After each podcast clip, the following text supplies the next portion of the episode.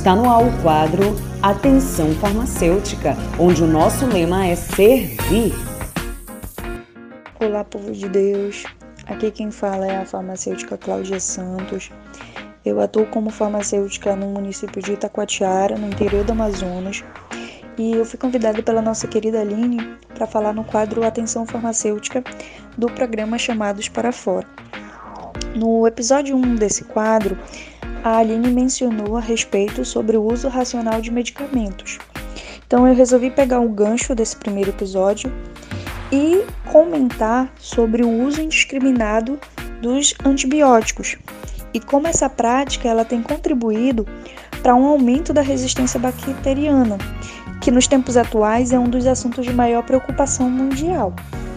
Né? A gente sabe que os antibióticos, eles são aqueles medicamentos que vão agir sobre as bactérias, inibindo o seu crescimento ou causando a sua morte.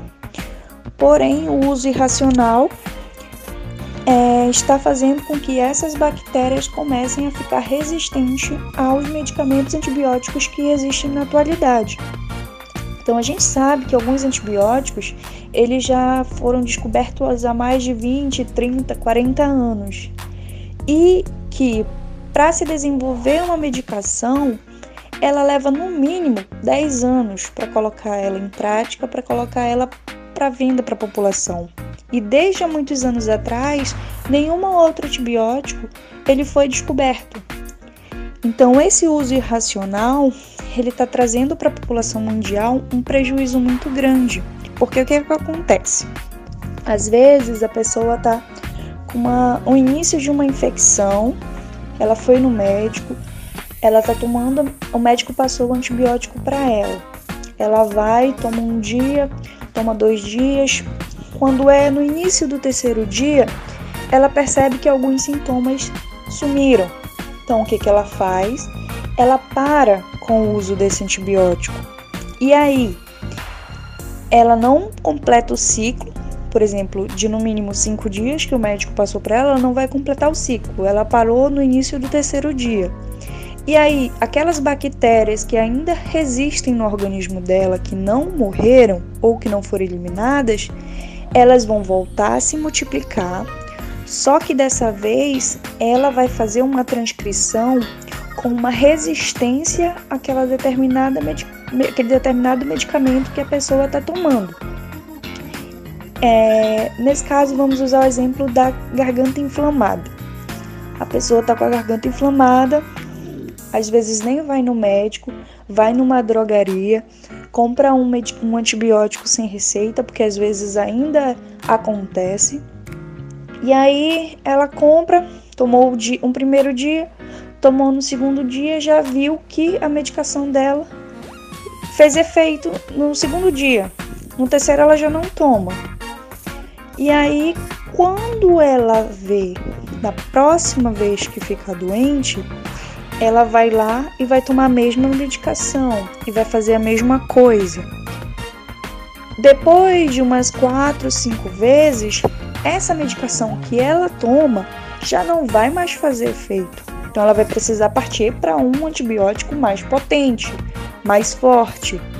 E aí vai fazer o mesmo ciclo. Então, é a falta de informação para esse paciente que faz com que isso aconteça. Então, nós, como farmacêuticos, nós podemos intervir nesse caso. De que maneira? Prestando uma assistência farmacêutica adequada. Ou seja, a gente precisa passar para essa população como se faz o uso correto desses medicamentos, qual a dosagem que ele precisa usar e quantos dias ele precisa fazer desse uso para que aqueles micro-organismos possam ser eliminados sem que ocorra a resistência bacteriana. Tentar passar para a população que ele não pode começar a fazer um tratamento e não encerrar esse ciclo, porque senão ele vai estar tá contribuindo para que aquela bactéria fique resistente. Isso trazendo um problema não só para ele, mas para a comunidade em que ele vive.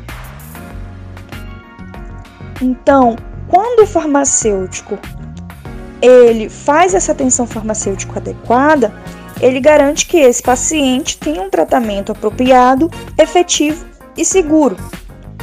Então, nós precisamos conversar com a população através dos meios de comunicação, das redes sociais.